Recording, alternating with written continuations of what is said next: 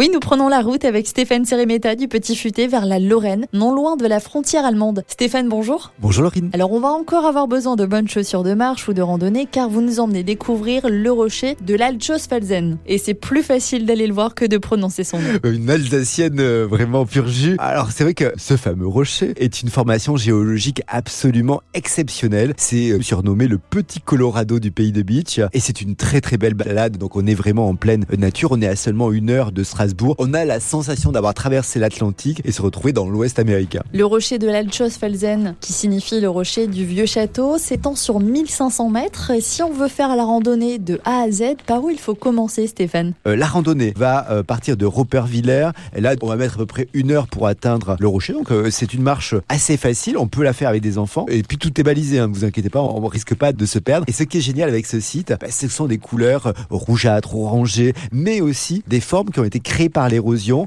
Donc, on a des cavités, des arches. Et puis, en plus, chose amusante, sans s'en rendre compte, on a traversé une frontière et on se trouve en Allemagne. Et pour prolonger le plaisir en retournant sur nos pas, il y a un autre rocher à ne pas manquer.